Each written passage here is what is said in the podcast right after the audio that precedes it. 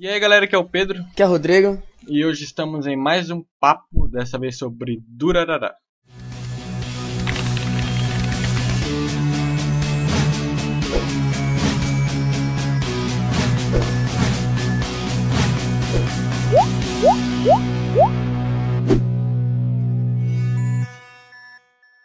Bom, qual que é a história de Durarara? Primeiro já é difícil explicar assim de cara, né? É, não é o, o, tipo de anime que alguém pergunta, ah, como é, você responde, porque é difícil explicar, cara. Bom, tem o Mikado, né, que ele é o protagonista do anime, por mais que o protagonista tenha uma narrativa muito bem dividida. Ele quer aventuras e tal, ele mora no campo, na roça, isso, isso. no Japão e tal. Aí ele vai pra cidade, afins, aí ele conhece um amigo de internet dele que era o Masaomi. O Mikado ali é, no caso, a nossa visão, né, do, do local, da cidade. Isso. Porque ele não conhece o lugar e ele vai conhecendo aos poucos de acordo com o que a gente vai conhecendo junto, certo? Sim, ele, ele vai pra um, pra um bairro de Tóquio que se chama Ikibokuro. Que Kubokuro, o anime, ele até trata como realmente um. faz parte da trama ali, não só como um local, né? Mas Isso. sim como um ambiente em si. O Kibokuro é tipo um, um, um personagem, né? Tipo, é um personagem só, junto ali, mais ou menos. Aí então você tem o Mikado do campo conhecendo aquilo, né? Que o Mikado ele é do campo, não tinha muita gente, e Kibokuro é um bairro muito movimentado, com diversos tipos de pessoas, de personalidades. E o anime ele foca nessas personalidades, digamos, mais em destaque de Kibokuro. Né? E você vai conhecendo essas pessoas. É, e é assim que vai o anime ele é bem nessa de viver a vida, né, e tal, uhum. normal. E é essa. Isso é Durarara, se a gente tentar resumir a sinopse, né? E ela tem. O bairro tem aqueles problemas de gangster e tal. Bom, é Ikibokuro, para começar falando. Seria a cidade moderna atual, né? Aquela cidade totalmente movimentada uhum. e tal. Com é, lendas urbanas, né? Que são reais lá. Sim, você e o legal que o anime já de início ele te pega na. Tem o, o primeiro episódio é o Masaomi mostrando Kibokuro pro Mikado. E você é, é, você conhecendo ali é você você também conhecendo o Kibokuro. O anime pega Kibokuro como realmente um personagem, né? Te apresenta como personagem, mostrando cada detalhe, cada ponto. Então isso que é, isso é legal em Kibokuro. O Kibokuro vem para um ambiente de, de Durarara. Não é só um lugar que eles estão, né? É como se fosse vivo o local. Sim, vocês criam carisma pelo local, né? Uhum. É, narrativa, que é o maior diferencial de Durarara, né? Acho que se a gente for até que recomendar Durarara, é pelo ponto da narrativa, que ela é muito diferente. É legal, né, você conhecer uma coisa diferente. Isso. Tipo, Durarara é um anime completamente diferente dos outros. Porque. Não sei explicar direito, mas tipo, por exemplo, é em relação aos jogos. Se você. Quem conhece Shadow of the Colossus? É um jogo completamente diferente dos outros. Durarara segue nesse ramo, só que no, no coisa de animes, entendeu?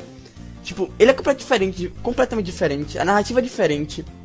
E é aquilo ali, cara, só eles vivendo o mundo deles. E a narrativa, ela, ela procura focar em um personagem, assim, geralmente é uma narrativa pensativa, né, e ao mesmo Isso. tempo diálogos de um certo personagem aí depois ela vai para outro personagem, aí às vezes é, até volta, né? Pro... É, é legal que ele não, não foca naquele personagem principal, né? É, tem uma distribuição muito boa de, de narrativa de Até, até o, os figurantes têm uma puta desenvolvimento lá, participação no anime. Então isso é muito interessante. Então vamos aos personagens. Primeiro, Mikado. Que é o moleque da roça. Né? É. Bom, é, falando do Mikado, eu discordo pelo, do, do fato dele ser o protagonista. Porque, como eu falei na, na passada, que a gente tá refazendo agora, Mikado é só o personagem inicial, cara, que apresenta ali o primeiro personagem que te dá a impressão de ser o principal. Mas de acordo com o anime vai andando, você vai percebendo que não é assim, cara. Tem episódio que é focado num personagem só, cara. Então, eu acho que Durarara não foca num personagem principal. Mas ali todos são personagens principais. Todos no local, em, Kibokuro, são principais, todos são protagonistas, você é o protagonista, entendeu? Então, acho que todo mundo ali forma um só protagonista, tipo, é o local inteiro. Sim. Que é Ikibokuro, entendeu? Então, no caso, o protagonista era Ikibokuro e não o Mikado. O Mikado é só o personagem principal que, sabe? Que vai ali. levando, né? Vai levando. É isso. Vai levando. E o Mikado, ele é bem que se graça, né? É, ele não tem não tem carisma aquele personagem, cara. Ele, né? Mas que é. ele faça aquelas coisas bem importantes pra trama, né? E afins. ele é um cara muito sensal, assim, você olha pra ele e fala, poxa, esse cara. É, hum, sabe? Não vai muito. Então é, o Mikado é nisso aí. Ele, ele é meio reservado, né? Ele é um cara do campo. Se ele, ele tá assustado ali que a agitação de Kibokuro. enfim. Uhum. Tem o Masaomi, que é legal, né? Nisso, porque. É o loiro. Nossa, o que que tem a ver o cara ser loiro ser legal? Não, é porque. é, é porque- é, teve um delay aqui, eu acho, que você falou. É, tem Masaomi, né? Eu falei, é, o loiro. Aí depois você falou, sei lá. Enfim. Então, o Masaomi, que é o amigo do Mikado, que abriu a cidade pra ele e tal. Enquanto você tem o, o, o Mikado, que é totalmente é, parado, né? Sem muita agitação, o Masaomi é ao contrário. Uhum. Ele é o, o pegador ali, né? O. Pegador entre aspas, né? Que ele, ele dá. É, ele, só leva fora. é, ele, Mas é. ele fica ali, né? Naquelas, ele tenta, e assim. Isso. Tem até uma questão de drama por um namoro dele mais pra frente. Ele é bem desenvolvido, né? Ele tem Sim. o enredo dele mais à frente, que a gente vai falar na área de spoilers. É um enredo também muito ligado ao tanto, tanto ao Mikado como sem o Mikado, né? Tem essas duas etapas Isso. do enredo dele. Então aí nós temos a Sonohara, eu não sei falar o nome dela Isso. direito, que é a garota, né, que tá ali Sonohara. com eles. Isso. Eu acho aquela garota completamente. Sei lá. Não gosto dela, cara. Ela não tem carisma, não tem nada. É, ela tem uma explicação mais pra frente pela ela ser meio, digamos, fria, Isso. né? Ah, a parte que explica o motivo dela ser assim, etc. Pra mim, a parte mais chata do anime é aquela parte que você não aguenta mais que você fala, pô, velho, acaba logo, cara. Eu só vou terminar porque. Sabe, pra dizer que eu terminei. É, a gente vai falar disso mais pra frente, porque ele divide dois arcos, né, o anime. E o arco que Isso. foca nela é um arco chato.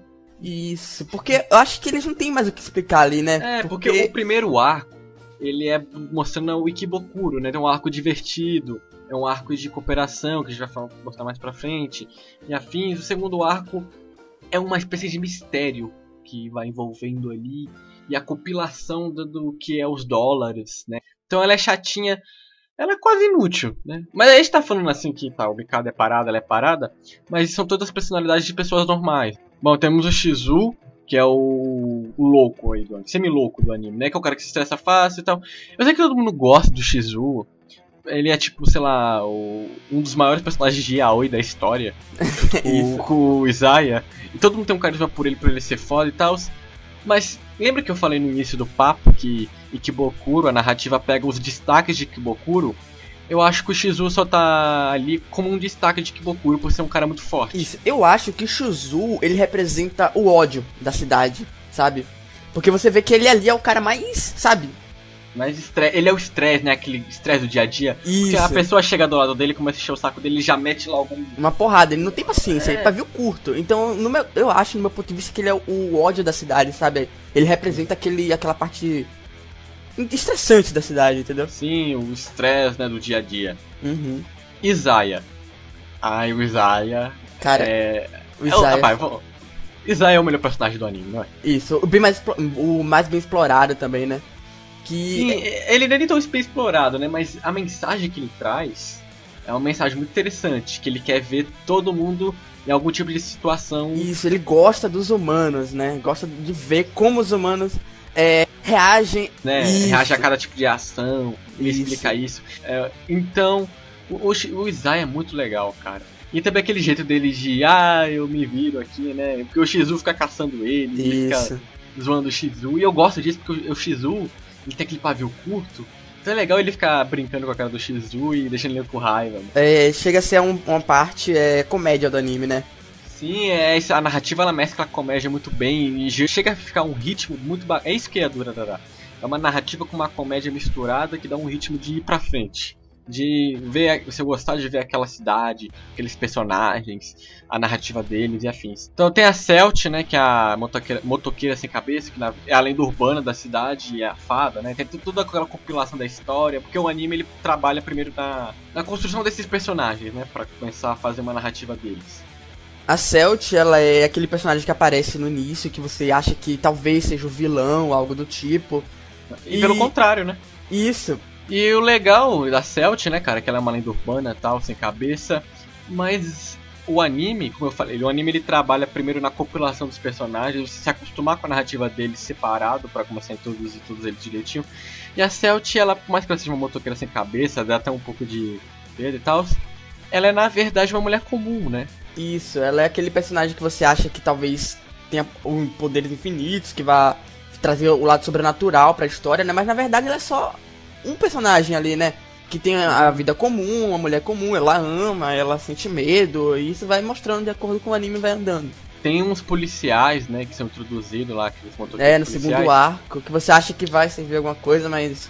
Só serve pra dar medo nela, né? Isso, pra mostrar que ela tem o sentimento de medo, né? É, ela tem medo, a Celt tem medo, a grande Celt, a menina fodona. Tem o Samon, que é aí, tipo, figurante, né? O Samon é quase um figurante aí. É, mas o Simon, ele é aquele cara russo, né? É, ele é o olhar estrangeiro dentro de Kibokuro. Isso, ele é o, o outro. outra cultura ali, né? Que te apresenta outra cultura no, no anime, etc. Ele, ele serve por um certo tempo até como no, no nosso olhar em Kibokuro. E por último tem o quarteto do man- dos mangás. Esses caras são legais, né? São muito Isso. legais. Eles resolvendo. os- Eles mexem ali com a trama bastante. É muito bacana. Ele acho que interessante porque eles são que mais agitam a vida. Eles estão sempre agitando a vida. Eles querem fazer a vida deles um mangá, né? O verdadeiro Uhum. mangá, que eles são viciados em mangá. Eu acho essa a, a maior mensagem de, de Durarara. Porque Durarara ele foca muito naquele negócio do dia a dia. Porque, vamos lá, as pessoas não se olham, não se conversam muito na, na rua.